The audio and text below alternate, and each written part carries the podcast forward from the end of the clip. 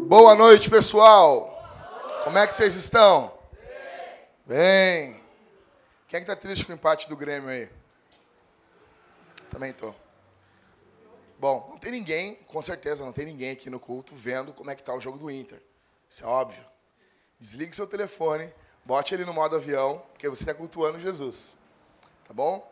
Pessoal, hoje é um dia muito alegre. Nós estamos em uma série no Credo Apostólico, só que hoje a gente vai fazer uma, uma pausa, uma lacuna nessa série. Eu tenho um, muitos amigos e hoje um dos meus grandes amigos, talvez um dos meus melhores amigos, está aqui essa noite. É uma alegria muito grande. E ele vai estar pregando o evangelho para nós. Quem me conhece sabe que eu sou ciumento com esse púlpito. É o primeiro domingo que alguém prega nesse púlpito que não é eu, tá? Então, mas eu confio nele, ele é um homem de Deus, apesar de ser presbiteriano. E é uma alegria muito grande, pessoal. Então eu queria que vocês, em primeiro lugar, vocês ouvissem o evangelho com vontade, tá bom? Que vocês prestassem atenção no que o Senhor tem a falar conosco. Ele perguntou para mim assim: "Ah, tem algum tema?" Eu disse: "Não, cara, deixa Deus te usar, dá lugar". Tô brincando. Tô brincando. Eu disse para ele assim, cara, prega o que Deus colocou no teu coração e vai ser uma bênção para nós, tá bom? Então, eu quero chamar aqui em cima reverendo Rafael Soares. Queria que você aplaudisse Jesus nesse momento.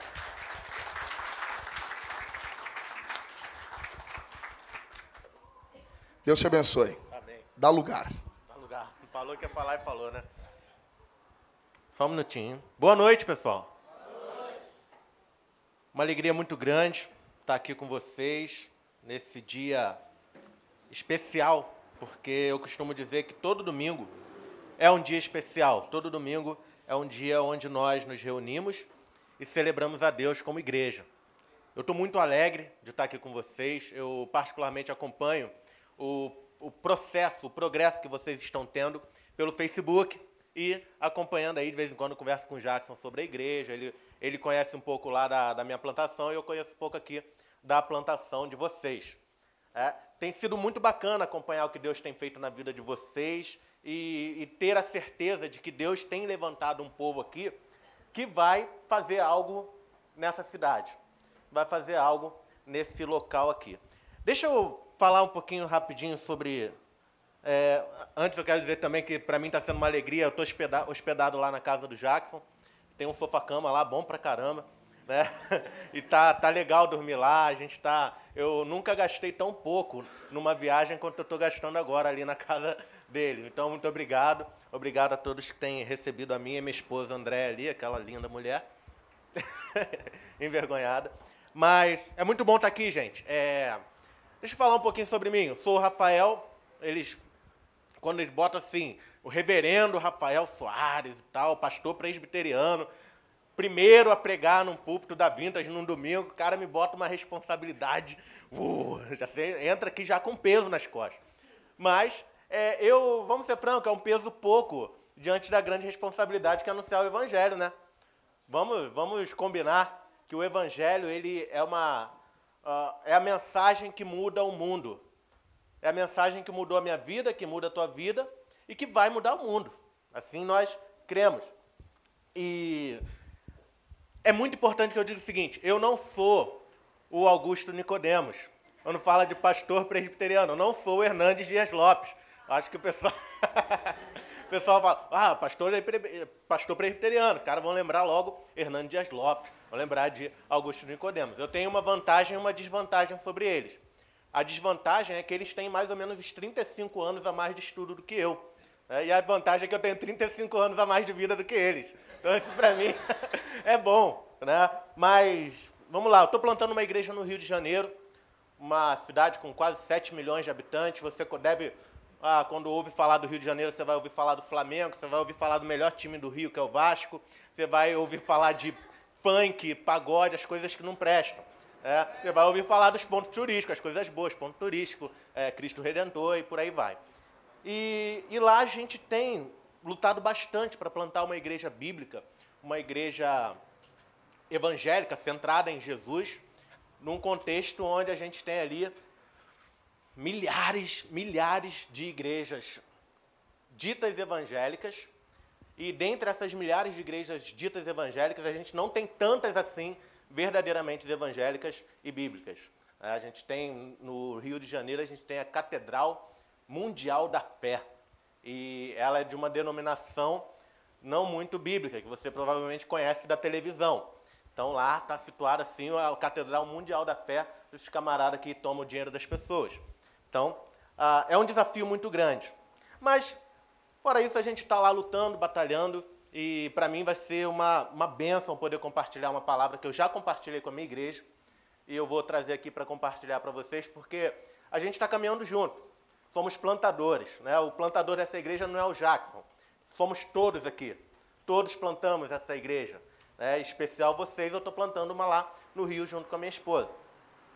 Mas está sendo muito bom estar aqui com vocês, na, nesse país maravilhoso que é o Rio Grande do Sul. Eu até trouxe meu passaporte, eu não sabia se eu podia entrar. Mas eu estou aprendendo muita coisa, comendo muita coisa diferente, uh, umas palavras que eu nunca tinha ouvido na vida. Eu acho que o Rio Grande do Sul é o primeiro estado que eu conheci gente que sabe cantar o hino do estado. Eu nunca vi na minha, eu nem sabia que o Rio de Janeiro tinha um hino. mas, mas é isso. Vamos lá, gente. Vamos lá. Vamos ao que importa. Eu queria que você abrisse a, a Bíblia, a palavra do Senhor no texto de Romanos 12, 1 e 2. Nós vamos usar dois textos nessa, nessa mensagem. O primeiro é Romanos 12, 2 e o segundo é Atos 16. Deixa eu abrir aqui.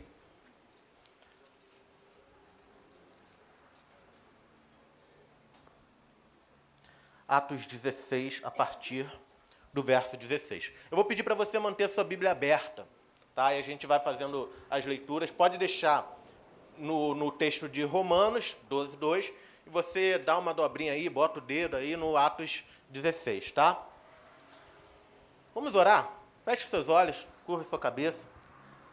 Senhor, pedimos a tua bênção nesse momento para todos nós aqui. Que teu Espírito Santo quebre os nossos corações, aquelas áreas mais duras, mais escondidas, que venham à, à tona e que o teu Espírito Santo quebrante nosso coração e que venhamos a compreender as palavras que o Senhor tem para nós hoje. E que haja entrega, que haja conversão, que haja vidas sendo redimidas no Evangelho de Jesus Cristo. Amém. Antes de ler o texto, eu queria definir um pequeno, uma palavra. Nós vamos falar. O tema dessa mensagem de hoje, revolução missional, tá? Revolução missional. Vocês acredito que vocês estão familiarizados com o termo missional, mas só para a gente alinhar eu vou trazer uma, uma breve definição do termo missional. Seguidor de Cristo engajado na missão. Você quer saber ah, o que é um discípulo missional? É um seguidor de Cristo que está engajado na missão. É uma pessoa que vive de forma intencional na pregação do Evangelho e para a glória de Deus. É isso que um discípulo missional é. Ele crê em Jesus, ele adora Jesus, ele vive Jesus, ele vive para Jesus. Jesus é o centro da vida dele. Então, ah, isso é ser missional. Então, quando eu falar, ah, você tem que ser missional, nós somos uma igreja missional, a gente tem que ter esse pacote todo gravado na, na nossa mente, no nosso coração, de um seguidor de Jesus que faz a vontade dele em todo o tempo. Tá bom? Então, para a gente dar início a essa reflexão, eu queria falar sobre isso, revolução missional. Uma revolução, ela acontece no mundo quando as coisas não estão muito bem né, num determinado local ou numa, numa situação, acontece uma revolução, as pessoas não se conformam com as coisas do jeito que estão e elas saem para quebrar ali alguma coisa. Hoje no Brasil tem os black blocs lá, ah, estamos revoltados, vamos quebrar coisas. Aí dizem que isso é revolução, mas não necessariamente. Existiram muitas revoluções, eu não vou entrar aqui para falar de, de revoluções históricas, mas existiram muitas revoluções que foram benéficas, que foram boas para o nosso mundo outros movimentos que aconteceram que foram depois chamados de revolução. Mas, enfim, o, a, ideia de que uma, a ideia de uma revolução é quando há grupos que estão insatisfeitos com o status quo, como as coisas, são, como as coisas estão. Um exemplo é que vivemos hoje um cenário político ideal para uma revolução, na é verdade. Vocês aqui sofrem com o mal que nós sofremos lá também, o mal que tem número, 13, 50. É, são, são dificuldades que a gente tem e a gente tem muita gente insatisfeita com o governo do jeito que está. Né? Não vou falar sobre política aqui, mas é só para a gente ver que a gente recentemente saíram os números de aprovação do, do, da presidente e uma rejeição assim absurda. Sinal de que as pessoas estavam eh, não satisfeitas com o mundo, com o país do jeito que está. Ah, infelizmente, a gente hoje tem muito, quando a gente olha para a Revolução, a gente vem na cabeça aquela coisa mais marxista, esquerdista, viva lá a Revolução, Che Guevara, camarada que, ah não, revolução é um termo próprio de pessoas de, de mais de alinhamento de esquerda na política. Né? Então a gente já, eles meio que tomaram isso para si, de forma que, ah não, esses revolucionários com certeza são aquele povo lá. Então eu não posso ser um revolucionário. Muito pelo contrário, nós olhamos na Bíblia e, e vemos, e o, que nós vamos falar aqui, que nós somos justamente chamados para ser os grandes revolucionários desse mundo. O Evangelho, gente, é revolucionário. Ah, lá no Rio, aliás, aqui no Brasil, tem um número muito importante que a gente precisa ter a noção para a gente entender por que, que é necessário que haja uma revolução nas nossas vidas, nas nossas igrejas.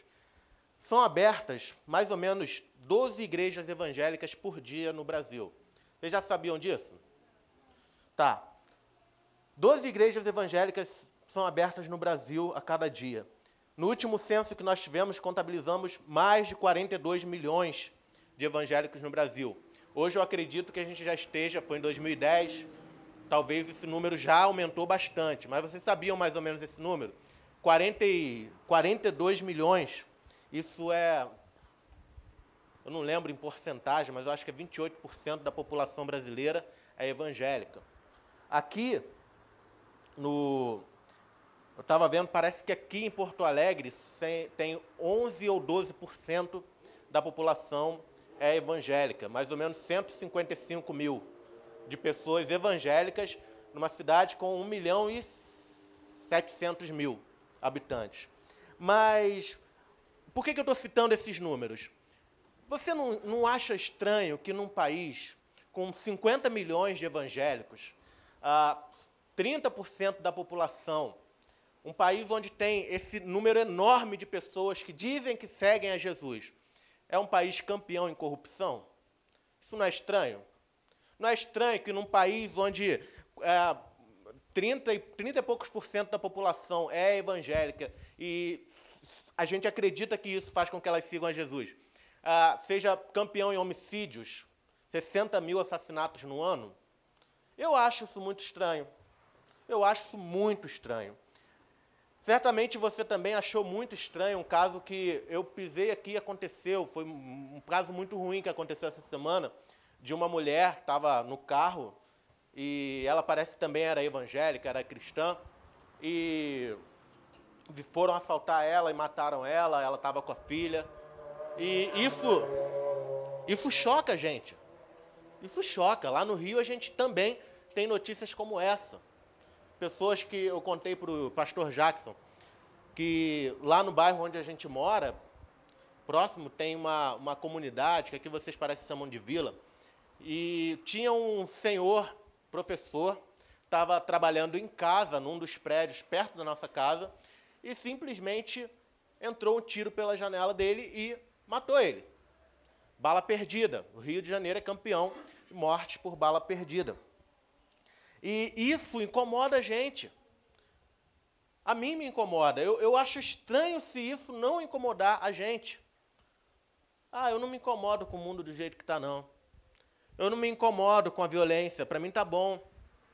Aí fala para essa pessoa, tá bom até acontecer com você ou com alguém próximo a você. Ah, eu não me incomodo com o mundo gospel do jeito que está, com as igrejas no geral, com a idolatria na cidade. Hoje a gente passou ali no Brick, né, e tinha lá um, um, lugar com várias medalhas de deuses egípcios. A gente até falou, pô, Atenas, né, várias divindades assim. E me parece que Porto Alegre também é uma, uma cidade com muito ocultismo. Então, a gente vai vendo essas coisas e eu acredito que não tem como a gente não se revoltar com isso. E vocês lembram que eu, falo, que eu falei agora há pouco? Que essa revolta, ela é um sentimento que vai dando na gente e isso vai, vai gerar uma revolução. A gente vai pesquisar um pouco mais à frente é, como isso vai acontecendo na nossa vida, no nosso coração, de forma que não tem como a gente ficar parado, não tem como a gente deixar as coisas correrem. Como tem um cantor lá no Rio de Janeiro que fala: Deixa a vida me levar, vida leva eu. Então, a, a conclusão que eu chego nesse, nesse, nesse monte de número, de informações caóticas, tristes, é que, na realidade, a gente só tem duas conclusões que a gente pode chegar. A primeira é que o evangelho não serve para transformar vidas.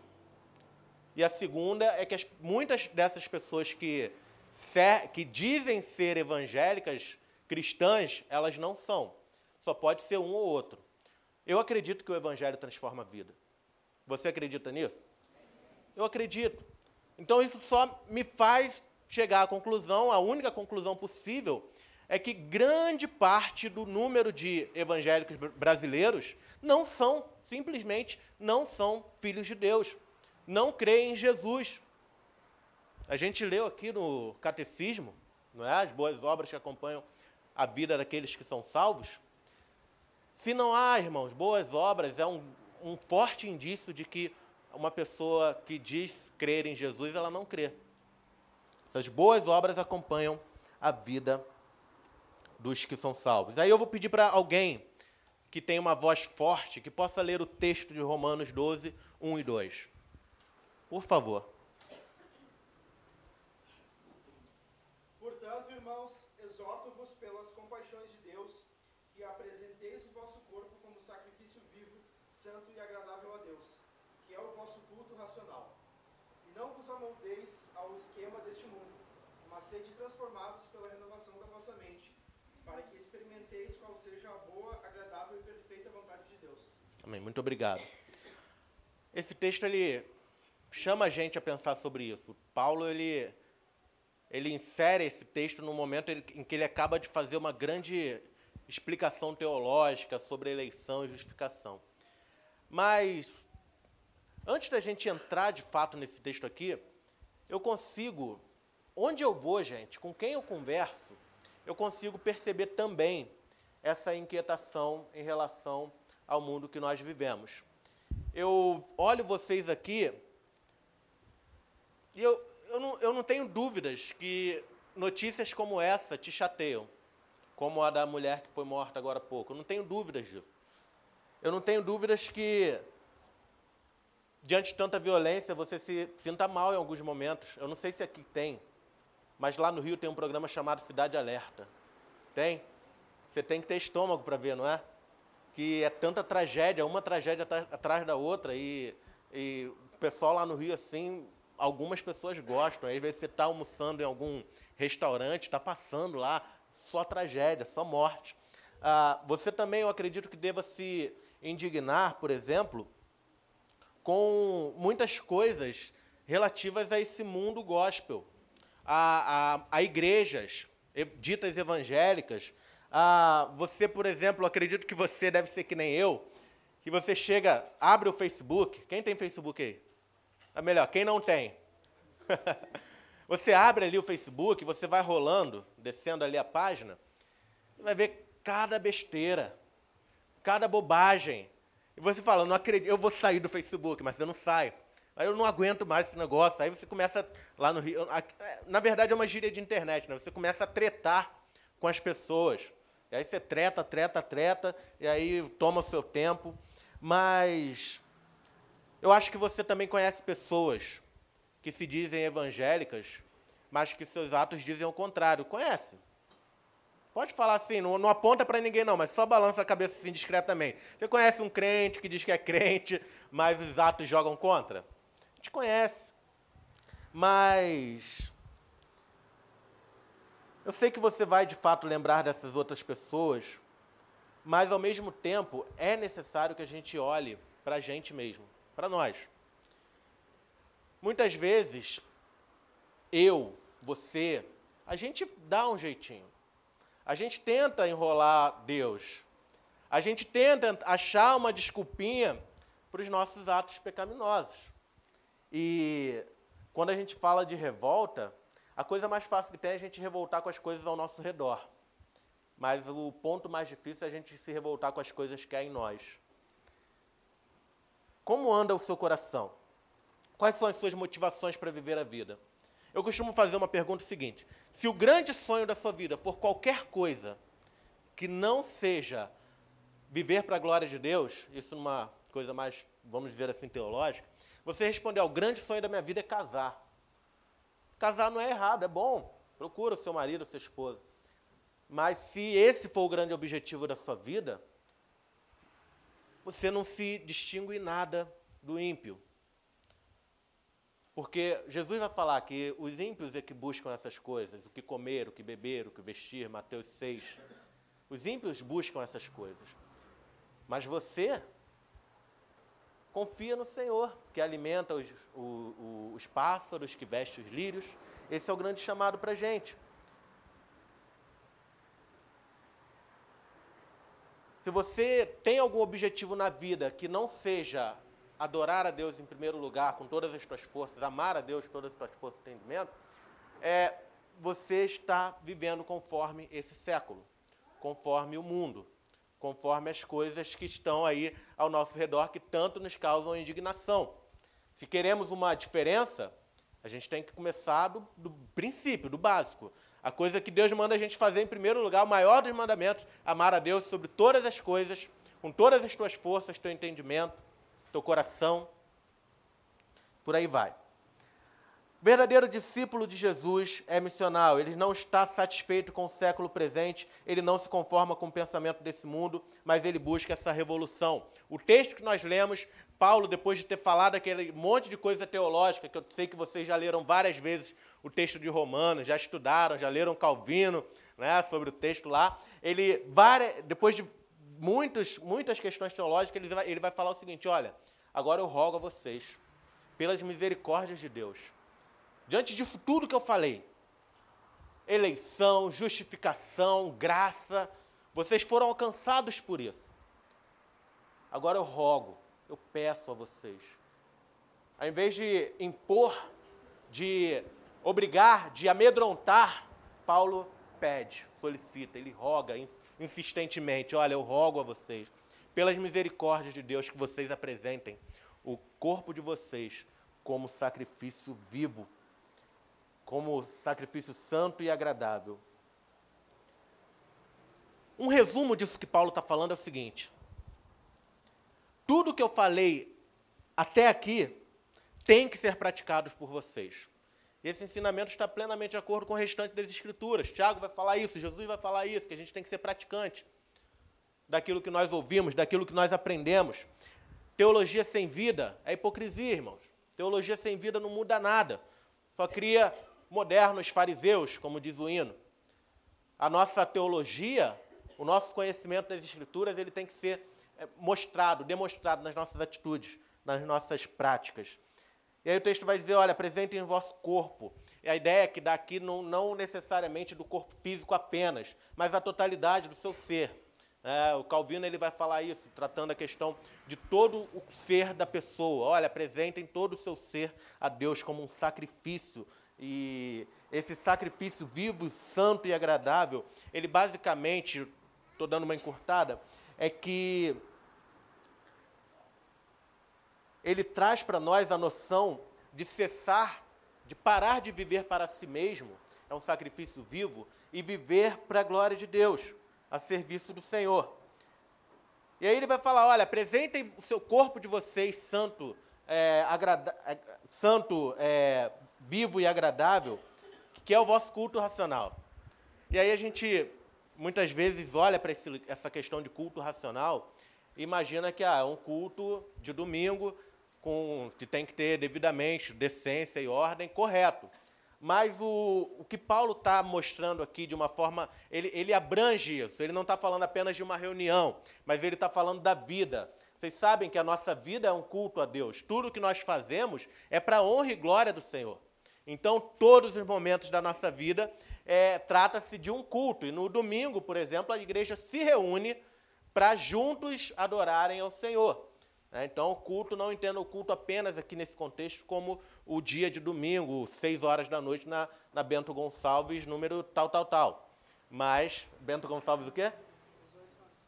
Isso aí mas uma vida prática, um culto diário, racional, intencional, que é a vida do discípulo de Jesus. E aí ele vai falar: olha, não vos transformeis, não vos conformeis com esse século, mas transformai-vos pela renovação da mente. E aí é interessante isso. Não se conformem com esse século. Eu estava falando lá dessa revolta que vai gerar uma revolução, é aí que entra esse negócio. Não se conformem com esse século não se conformem com o mundo. E o mundo que ele está dizendo aqui é o conjunto, a cosmovisão desse mundo decaído, destruído pelo pecado. Uma cosmovisão hoje que a gente tem uma cultura muito muito louca, muito nada a ver, onde ah, questões morais são colocadas de lado.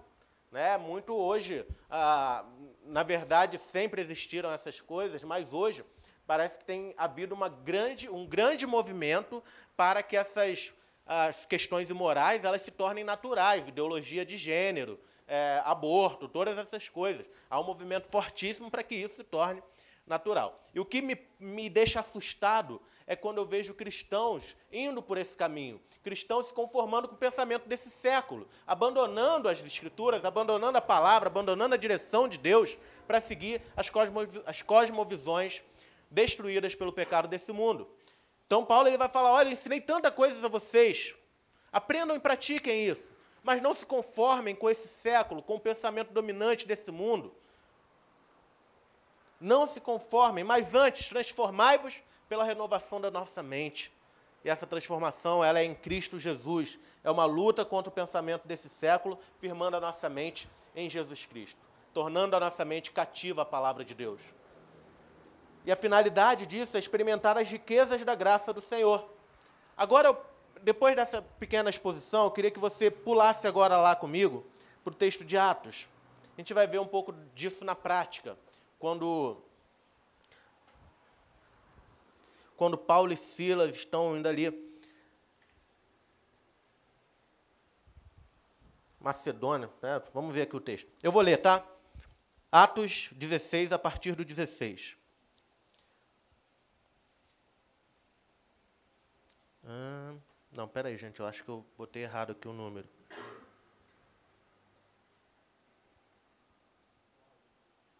Ah, desculpa, é Atos 17, 1 até o 9. Eu vou ler. Passando por Anfípolis e Apolônia, chegaram a Tessalônica, onde havia uma sinagoga dos judeus. Segundo o seu costume, Paulo compareceu à reunião deles e por três sábados examinou com eles as Escrituras explicando e demonstrando que era necessário que o Cristo sofresse e ressuscitasse dentre os mortos. E dizia: Esse Jesus que eu vos anuncio é o Cristo. Alguns deles foram convencidos e uniram-se a Paulo e Silas, bem como um grande número de gregos temente a Deus e muitas mulheres de posição. Mas os judeus ficaram com inveja e tornando, cons e tornando consigo alguns homens maus dentre os desocupados, reuniram a multidão e tumultuaram a cidade. Então invadiram a casa de Jason, procurando Paulo e Silas a fim de entregá-los ao povo. Todavia, como não os encontraram, arrastaram Jason e alguns irmãos à presença de autoridades da cidade, gritando: Esses homens que têm agitado o mundo chegaram aqui também. Em outras versões, é, fala de homens que têm transtornado o mundo. Então, a ideia também é essa. Esses homens que têm agitado o mundo chegaram também aqui e Jason os acolheu. Todos eles procedem contra os decretos de César, dizendo haver outro rei, Jesus. Assim provocaram a multidão e as autoridades da cidade, que ouviram essas coisas, mas, recebendo fiança de Jason e dos demais, eles o soltaram. Então, é, eu sei que vocês já tiveram aqui anos ou domingos estudando o livro de Atos, então não vou me alongar tanto nesse texto, mas a gente vê um fato interessante acontecendo aqui. Discípulos de Jesus foram até um lugar, pregaram o evangelho e pessoas se converteram. Ponto. Isso foi a primeira coisa que aconteceu. Quando o pessoal viu aquele movimento acontecendo, eles caçaram. Ó, oh, vamos atrás desse pessoal aí que estão causando prejuízo para gente. O que a gente vai fazer? Olha, esses caras estão transtornando o mundo. Estão fazendo bagunça. Esses caras não estão fazendo as coisas do jeito que nós gostaríamos que eles fizessem. Esses caras não estão indo na onda que a gente está indo. Eles estão fazendo diferente. Eles estão procedendo contra o que deve ser. E aí, uma das acusações que faziam era que eles procediam contra os decretos de César. Vocês sabem como alguns cristãos, ou a maioria deles, procedia contra os decretos de César? Era uma coisa simples. É, existia uma, uma, uma certa confissão, o imperador tinha um complexo de Deus e ele se achava Deus. Então, quando você encontrava, você dizia para o seu amigo lá, é, César é o Senhor. E, quando, e, é, e, a pessoa respondia, César é o Senhor. Ok. Quando chegavam os cristãos, as pessoas falavam, opa, César é o Senhor. Era uma saudação e os cristãos respondiam, não, César não é o Senhor, Jesus é o Senhor. Isso era escandaloso, isso espantava, isso subvertia, isso era revolucionário. Os cristãos eles não negavam a autoridade de César como um imperador civil, uma pessoa que tinha autoridade para governar mas eles não aceitavam que César fosse dono da vida deles, porque eles tinham plena convicção de que o dono da vida deles era ninguém menos que o Senhor Jesus. E isso a gente precisa pensar: será que a gente tem plenamente essa convicção no nosso coração de que o nosso dono, nós somos posse do Senhor Jesus? A gente precisa pensar nisso.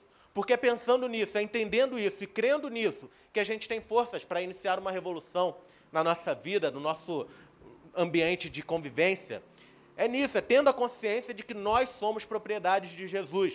Aí eu não vou ter medo. Aí eu não vou estar sozinho. Eu vou ter certeza de que eu vou poder proceder, inclusive, contra os decretos do imperador, porque o Senhor está comigo. Ah, muito bem. A palavra transtornar significa alterar a colocação ou a ordem, fazer mudar de vida, de caminho, de posição. Então, na visão dos judeus que estavam ali, que acusaram os cristãos, eles estavam mudando a ordem natural das coisas, colocando tudo de ponta cabeça. Já parou para pensar nisso, que a gente tem um chamado para mudar a ordem das coisas que estão por aí? A gente é chamado para colocar as coisas de ponta cabeça. Né? Quebrar tudo aí, virar de cabeça para baixo, fazer uma bagunça. Existiam algumas outras acusações contra, contra os cristãos, que eu vou até mencionar.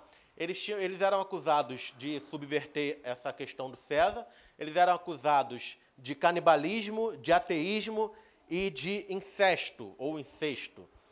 Ah, as desculpas eram doidas, porque a de canibalismo é que eles comiam a carne e o sangue de alguém.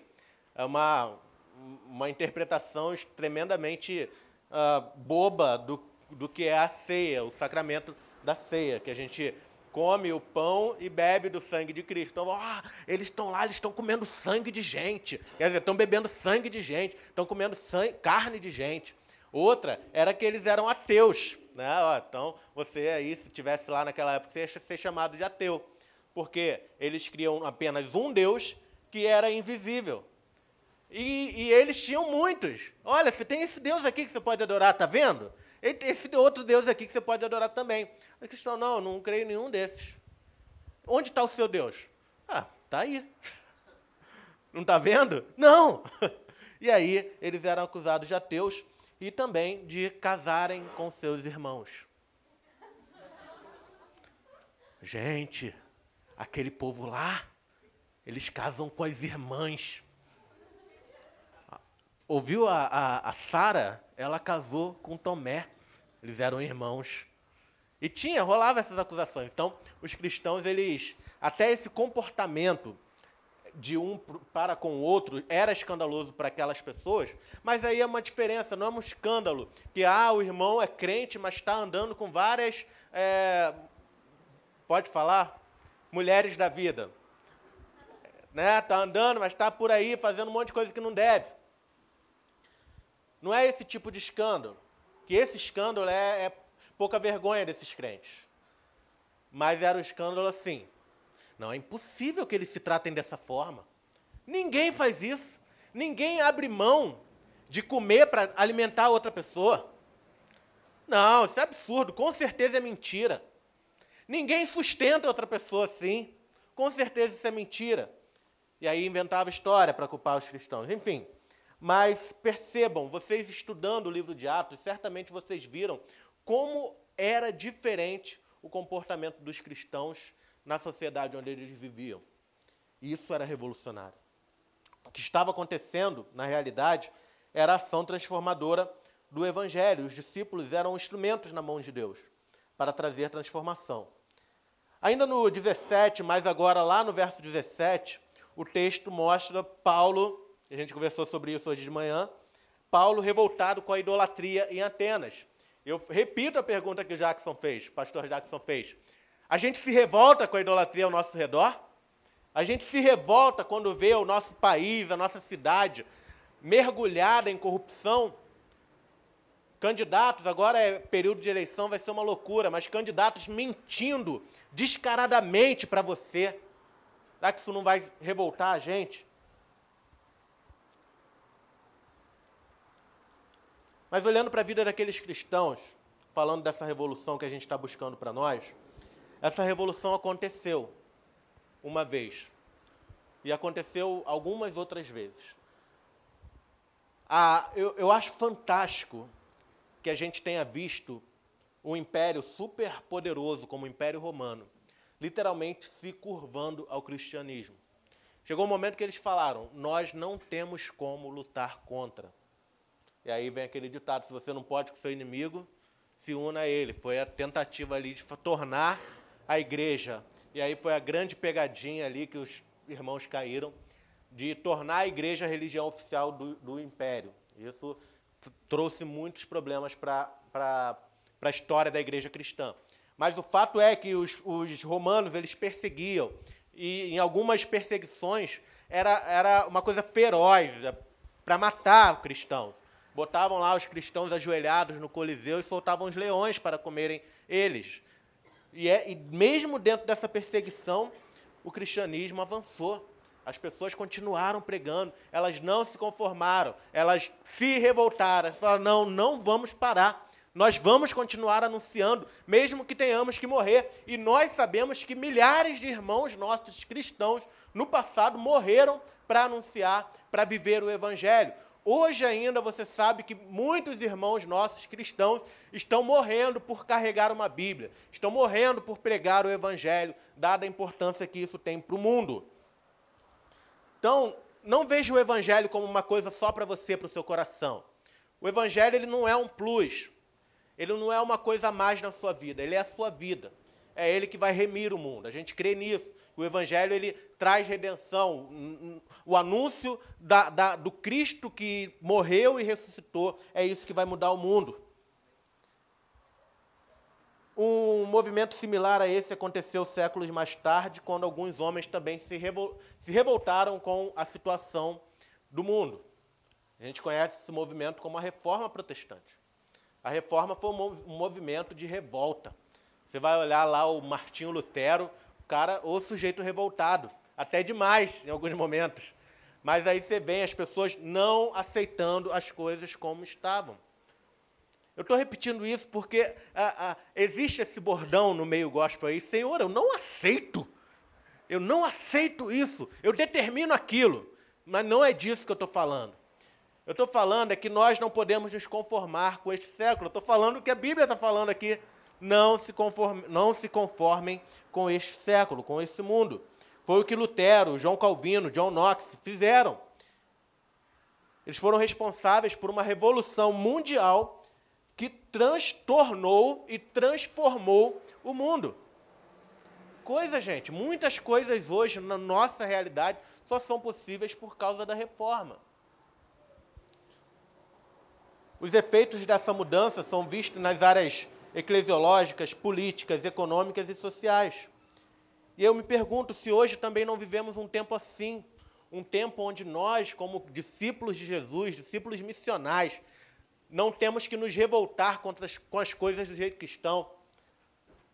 Abrir mão, como o texto disse para nós, ah, dos nossos próprios anseios, no sentido de, eh, sabe aquela coisa, tem crente que quer, quer entregar metade da vida para Jesus, mas tem uma parte que ele não entrega.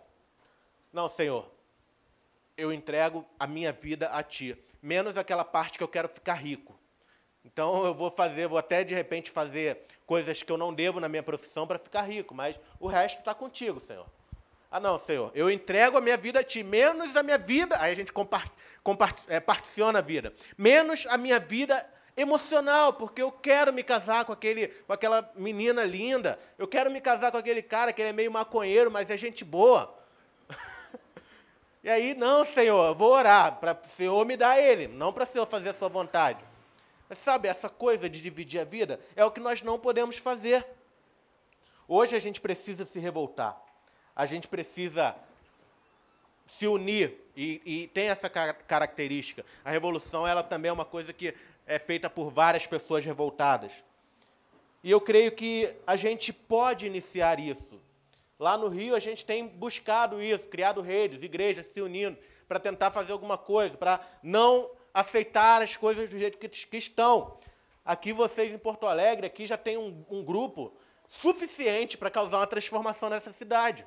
Lembrem que há dois mil anos atrás a mudança do mundo começou com 12 pessoas, 12 discípulos, mas eram discípulos.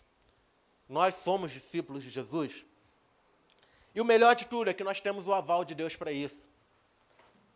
Deus está falando: olha, na, na sua palavra, olha, não se conforme, transforme a sua mente, busque essa transformação na sua mente, na sua vida, que aí você vai ter, e aí, aí eu falando, que aí você vai ter é, muita força com seus irmãos para causar essas mudanças. A gente precisa se revoltar contra tudo aquilo que não está andando conforme a palavra.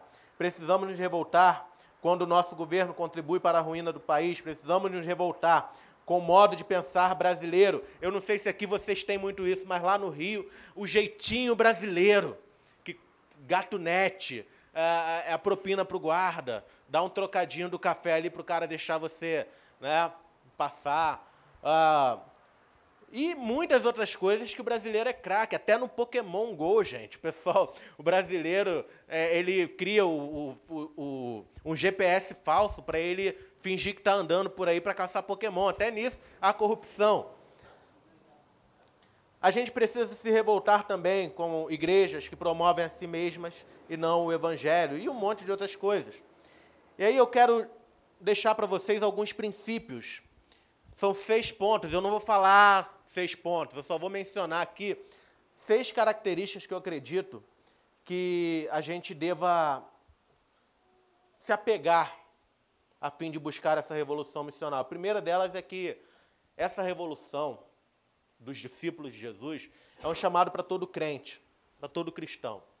Não dá para você se envolver pela metade.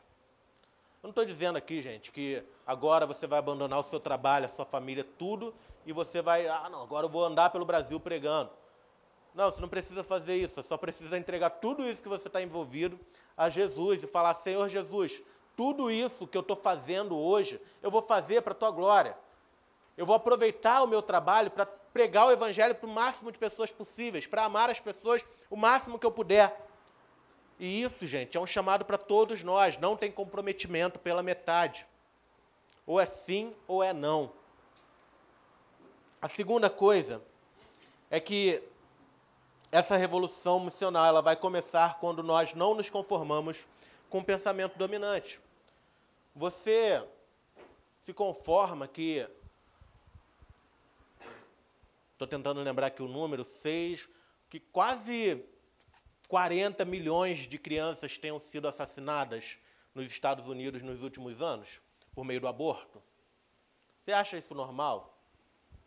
Eu não sei o número certo, mas são muitos milhões. Eles fazem a conta pelo que o, o Holocausto, o nazismo matou, seis, os Hitler, 6 milhões de judeus mortos. E aí eles calculam que isso ah, é, é uma pequena quantidade de crianças que foram mortas em abortos nos Estados Unidos. E aqui no Brasil também já são muitos. Mas a gente se conforma com isso? Não dá para se conformar com isso, sério. Ah, a outra coisa, primeiro, chamado para todos os cristãos, começa quando nós não nos conformamos com o pensamento dominante desse mundo. Terceira coisa, causará transtornos. E aqui é interessante, porque vai causar transtornos nos locais que você for. Você vai ser uma pessoa transtornadora, porque o seu modo de viver, à medida que você vive como Cristo, vai chocar, vai escandalizar as pessoas, vai mexer, vai levar para elas a seguinte questão: como essa pessoa consegue viver desse jeito? Aqui, isso, o cara tem 20 anos, ele não, não, não, não vai para balada e, e, não pega todo mundo. Que isso? Isso é um absurdo. E esse tipo de coisa vai causar choque. Mas eu falo para você, é isso que tem que acontecer. Mas também, por um lado, ele vai causar transtornos ao seu redor, mas de alguma maneira vai causar transtorno em você mesmo. Porque você precisa ver, olha, eu e todos vocês temos coisas no nosso coração que têm que ser transtornadas. Eu tenho, você tem, o pastor Jackson tem. A gente tem que ter isso. Tem coisas na nossa vida que precisam ser transtornadas. A quarta coisa é algo que podemos ou não ver os frutos. Então, assim, eu podia aqui falar para vocês que, olha, viva assim e daqui a pouco você vai estar tá vendo isso acontecendo. Talvez a mudança que essa cidade precisa vai acontecer daqui a 50 anos. E talvez alguns de vocês já não estejam mais aqui, já tenham ido para a glória. Mas pode acontecer que essa mudança aconteça semana que vem. Mas o que a gente precisa focar é: nós precisamos trabalhar. A gente precisa avançar, a gente precisa trilhar a carreira cristã. Os resultados vão vir quando Deus quiser. Não foi isso que aconteceu com os discípulos? Eles trabalharam, eles morreram. Alguns deles não viram os resultados. Mas os resultados chegaram. Por quê, gente? Essa obra, essa plantação aqui da Vintage, a plantação lá da Igreja Carioca não é para mim, não é para o Jackson. É para Deus. Você está plantando essa igreja para quem? Para você ou para Deus? Vamos plantar isso para Deus, gente. É Deus que se alegra quando as coisas mudam. É Deus que se alegra. A gente também se alegra. Mas Ele é, ama, ele fica feliz, né? A gente conversava sobre essa coisa, você deixar Jesus triste, deixar Jesus feliz. Nós queremos Jesus feliz. Afinal de contas, ele nos amou de uma forma tremenda. A quinta coisa é que vai fazer você experimentar profundamente o relacionamento com Deus. Quando você entra na luta, na guerra, você vai sentir cada dia mais a necessidade de estar com Deus. Eu vou falar para você que se você optar por um estilo de vida cristão, só de ir aos cultos domingo, receber uma palavra e voltar para a sua vida cotidiana, cara, isso é mole. Você não vai nem precisar muito. Você vai correr para Deus só quando as coisas estiverem difíceis. Agora, irmão, você decide lá viver para Deus o tempo todo, você vai precisar estar aos pés de Jesus. Você precisa de força. E essa força eu não tenho, você não tem. Essa força vem de Jesus. A última coisa. Só acontece isso, e aí aqui é o mais importante. Só acontece isso quando o evangelho é a força motriz, é o que dá propulsão para a gente, é o que nos movimenta. Só acontece isso quando o evangelho. Gente, vamos falar uma coisa. Revoltado tem um monte. Gente querendo fazer revolução tem um monte por aí. Vamos ser francos, ah, os caras estão aí no, sem evangelho nenhum, querendo fazer uma revolução, querendo mudar, está todo mundo revoltado. Então, só a revolta mais, e, e, eu fiz esse, essa. Eu tentei, te, falei muita coisa ruim no início aqui para te gerar uma revolta, mas eu quero te dizer também que a revolta pela revolta não é também solução. Essa revolta ela tem que estar tá com aquele, acompanhada daquele sonho, não. Mas isso pode ser redimido pelo Evangelho. A violência está grande, mas isso, eu estou revoltado com isso. Mas o Evangelho pode mudar isso. O ímpeto do cristianismo para influenciar o mundo além das quatro paredes de seus templos decorre das suas crenças mais fundamentais. Vou explicar isso. Tem um princípio que as nossas crenças, elas moldam a forma que nós agimos. O que você acredita molda o seu comportamento. Então, por isso que falar pelos frutos você conhece a árvore. porque a forma que você age diz, diz o que você acredita. E lá para os cristãos, a primeira coisa que fazia com que eles tivessem esse tipo de atitude revoltada, revolucionária, mas para a glória de Deus, era a noção de que Deus criou o ser humano. A primeira coisa, que Deus criou o ser humano à sua própria imagem, o que lhe confere dignidade, valor e direitos inalienáveis pelo simples fato de ser humano. Deus nos criou, irmãos, com um valor. A Bíblia diz que Deus viu o que tinha feito com a humanidade e ele viu que era muito bom. Muito bom. Gente, o ser humano é uma coisa maravilhosa. Uma, uma, a, a, a coroa da criação, a cereja do bolo. Nós nos diferenciamos de todas as demais criaturas. Somos capazes de pensar, amar, crer, fazer coisas que outras criaturas não podem fazer. Somos únicos, especiais. O ser humano, ele, e aqui é uma coisa interessante, que ele tem dignidade por si mesmo, porque ele é criatura de Deus, feita à imagem e semelhança de Deus. O que acontece é que o ser humano perde isso quando ele peca, quando ele se afasta de Deus, quando ele cria essa barreira que nós conhecemos, é, é, essa barreira ela é criada pelo pecado. O pecado cria essa barreira entre nós e Deus. Então, ah, nós, como cristãos, precisamos acreditar nisso. Olha, o ser humano não é que ele seja bom e a sociedade o corrompe, isso é bobagem.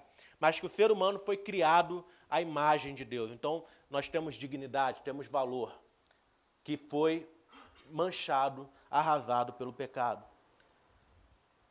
Mas essa, esse pensamento de que o ser humano ele é valoroso é o que levava os cristãos daquela época a se importarem a lutarem, a, a não ficarem só observando de braços cruzados as injustiças, as opressões, as desigualdades que marcam e marcavam o mundo. A segunda coisa é que o problema fundamental do homem é o estado de pecado e corrupção moral em que se encontra e que somente mediante a conversão interior a Deus, através da fé em Cristo, é que ele pode mudar e fazer a diferença no mundo. Nós estamos falando de criação, queda.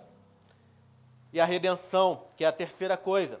Que Jesus Cristo e Ele somente é o Senhor da consciência.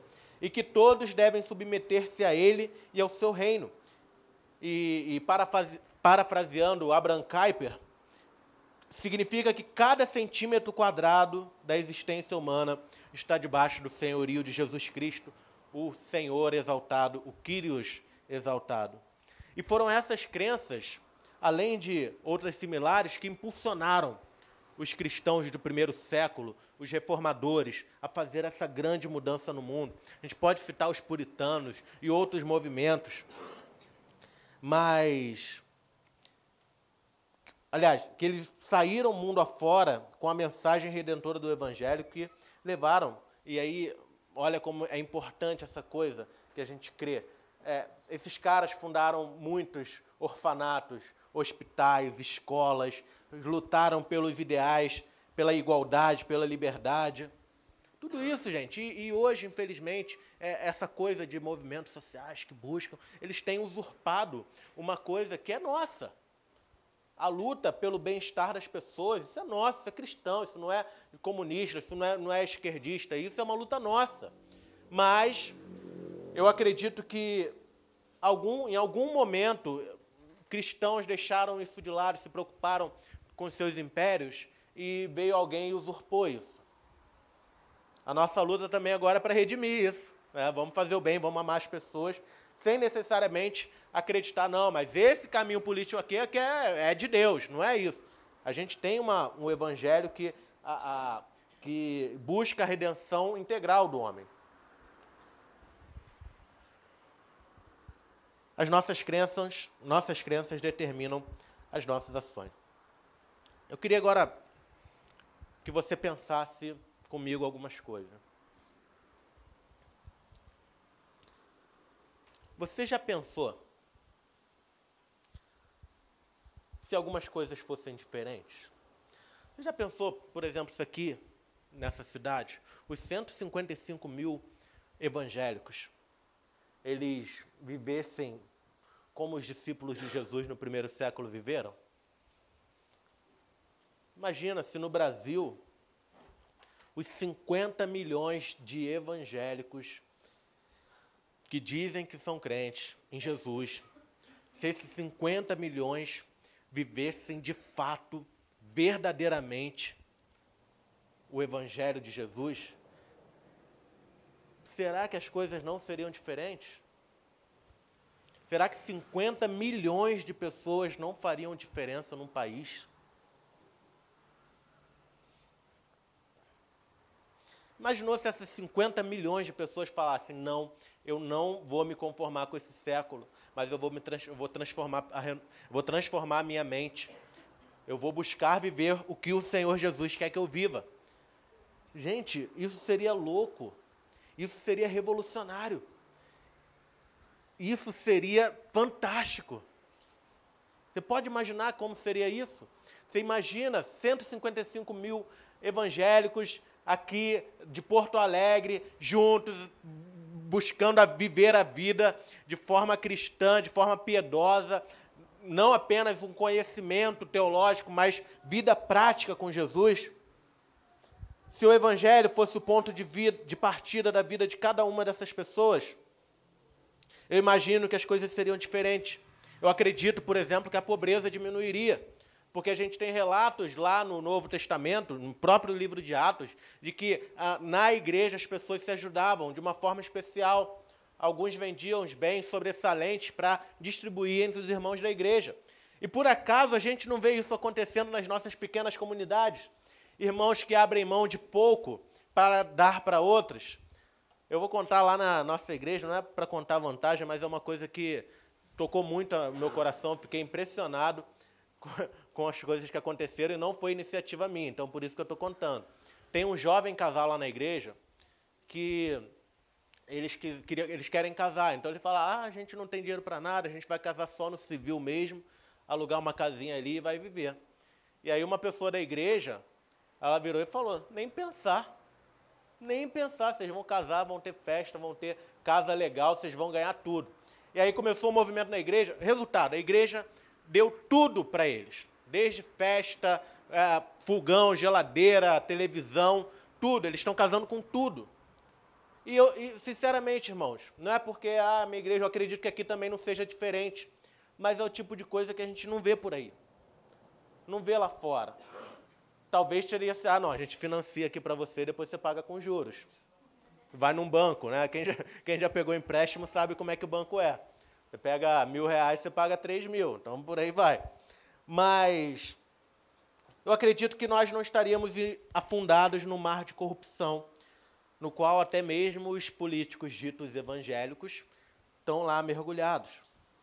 Eu acredito que poderíamos experimentar uma grande transformação no mundo que conhecemos, se não no mundo inteiro, pelo menos no nosso país, ou na nossa cidade, quem sabe. Mas eu acredito que isso é possível. E eu desejo do fundo do meu coração que você acredite que isso é possível. Porque de fato, se você tiver, olha, eu estou lá plantando essa igreja, eu vou dar meu tempo, eu vou dar meu dinheiro, eu vou, eu vou oferecer tudo que eu, que eu posso oferecer para que isso, no final das contas, seja impactante na sociedade, no mundo que eu vivo. Não plante uma igreja só para ter uma igreja, para ter um templo bonito. Plante igreja para mudar o mundo. Plante igreja para transformar a cidade. Como nós faremos isso? Eu penso que toda revolução começa com o sentimento de inconformidade das pessoas com a situação atual. Mas aqui é onde entra uma questão mais profunda. Essa revolução vai começar quando a nossa primeira revolta for contra nós. A primeira revolta nossa tem que ser contra a gente, contra a nossa carne, contra o que nos governa, tomando o lugar de Cristo na nossa vida. Seja sincero. Tem alguma coisa no seu coração, na sua vida, que rivaliza com Cristo? Não tem como a gente dizer não para essa pergunta. A gente tem. Mas existe uma diferença. E aí você. E aqui é interessante, precisa falar que você sendo cristão ou não, você tem esse rival de Cristo no seu coração. A diferença é quando você se torna um cristão e você crê em Jesus, é como alguém orou aqui. É Jesus dá força. Jesus permite que você vença. Ou melhor, ele mesmo vence. Isso é fantástico, gente. Eu quero dizer uma coisa também, que você não pode criar a ilusão de que você vai vencer o ídolo sozinho. Você vai vender, vencer esse rival sozinho. Você precisa de Jesus. Eu preciso de Jesus. É porque a, a, essa cruz aqui que a gente tem, ela ensina muita coisa para nós, irmãos. O meu pecado, quando eu creio em Jesus e confesso, ele é pregado nessa cruz. Opa! Esse pecado, ele é pregado nessa cruz. Por isso que só há uma forma, uma forma de eu vencer o mal que há em mim, é me entregando completamente a Jesus e crendo nele como meu Salvador. Essa revolução começa quando nós nos revoltamos contra a idolatria no nosso coração. E você vai ver isso quando o Espírito Santo de Deus abrir os seus olhos e te mostrar o quão carente de Deus você é. Eu falo isso, gente, sem nenhuma intenção aqui de ah, de dizer que você é fraco, porque eu preciso desesperadamente de Deus. Acho que o primeiro passo que a gente tem que ter é perceber: Deus, se não for o Senhor, minha vida está perdida. Deus, nada do que eu posso fazer faz com que eu vença esses ídolos. E de fato, tem pessoas que desperdiçam a vida inteira tentando vencer os seus ídolos, tentando vencer os seus problemas elas desperdiçam. E o relato de quem encontra vida em Cristo é: eu lutava tanto contra mim, mas eu só venci quando eu me entreguei de fato, quando eu desisti de lutar. Eu desisti de lutar para quê? Para que Cristo lute por mim. Então eu preciso, eu preciso levar minha vida a Cristo. Eu preciso, Senhor, eu estou aqui. Eu preciso da tua graça. Eu preciso do Senhor. E isso vai acontecer de fato quando o Espírito Santo agir no teu coração. Essa revolução acontece quando você percebe que os benefícios do sacrifício de Jesus na cruz do Calvário se aplicam a você. Quando você reconhece que é pecador, está morto espiritualmente e condenado ao inferno, mas que Cristo veio ao mundo e viveu a vida comum de um ser humano e não pecou e morreu na cruz do seu lugar para pagar os seus pecados. Talvez algumas pessoas pensem: olha, não tem injustiça aí? Deus não poderia ter salvado todo mundo? Não é? Às vezes isso parece tão bonito, tão romântico. Poxa, eu vi um camarada num programa de televisão, ele falou: Ah, eu acho que no fim das contas, Deus vai salvar todo mundo. Não vai ninguém para o inferno. É, e ele fala isso, tal, ah, Deus vai salvar. Parece uma, uma, uma coisa linda. Poxa, seria muito bom se no fim todo mundo fosse salvo. É, tá, seria.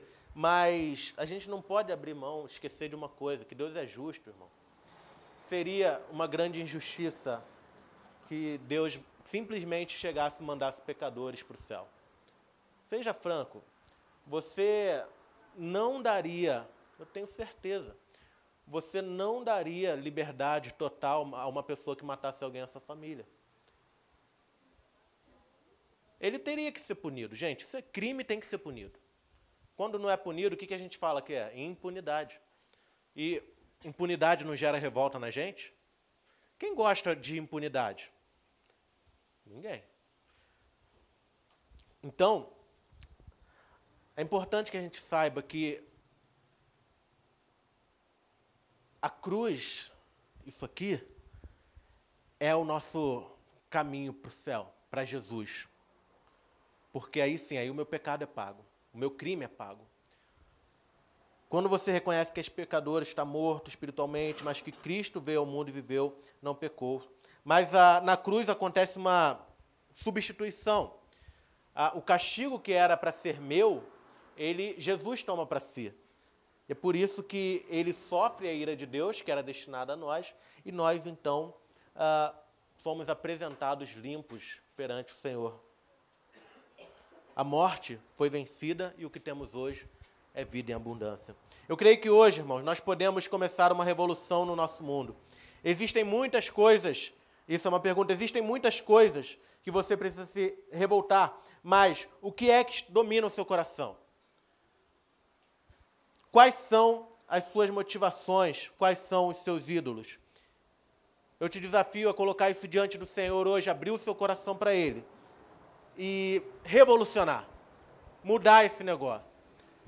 Não se conformar com esse mundo, não se conformar com a situação do jeito que está, mas levar a sua vida para Jesus, começar essa revolução na sua vida, então você vai influenciar esse mundo. Finalizando, o que você precisa saber? Você precisa saber que nós, eu e você, somos chamados para uma revolução que começa dentro de mim, dentro de você, dentro de nós e atinge o mundo ao nosso redor. Por que, que você precisa saber disso? Porque a missão da igreja envolve a transformação do mundo. Nós estamos aqui para ser sal e luz. Logo, nós somos igreja e Cristo nos comissionou para dar testemunho do Evangelho para todo mundo. E a grande pergunta: o que eu devo fazer? Você tem que se render ao Evangelho, tê-lo como base para todas as áreas da sua vida e promover mudanças nos, em todos os locais que você estiver. Você precisa fazer isso porque essa é a vontade de Deus para a vida de seus filhos. Deus tem um propósito restaurador para esse mundo e Ele conta com você. Ele conta com a gente.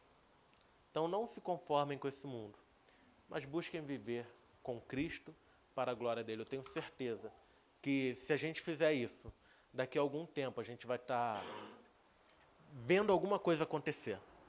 Talvez os resultados, os frutos ainda não cheguem, mas a gente vai saber que tem alguma coisa acontecendo. Eu creio nisso. Amém? Vamos orar.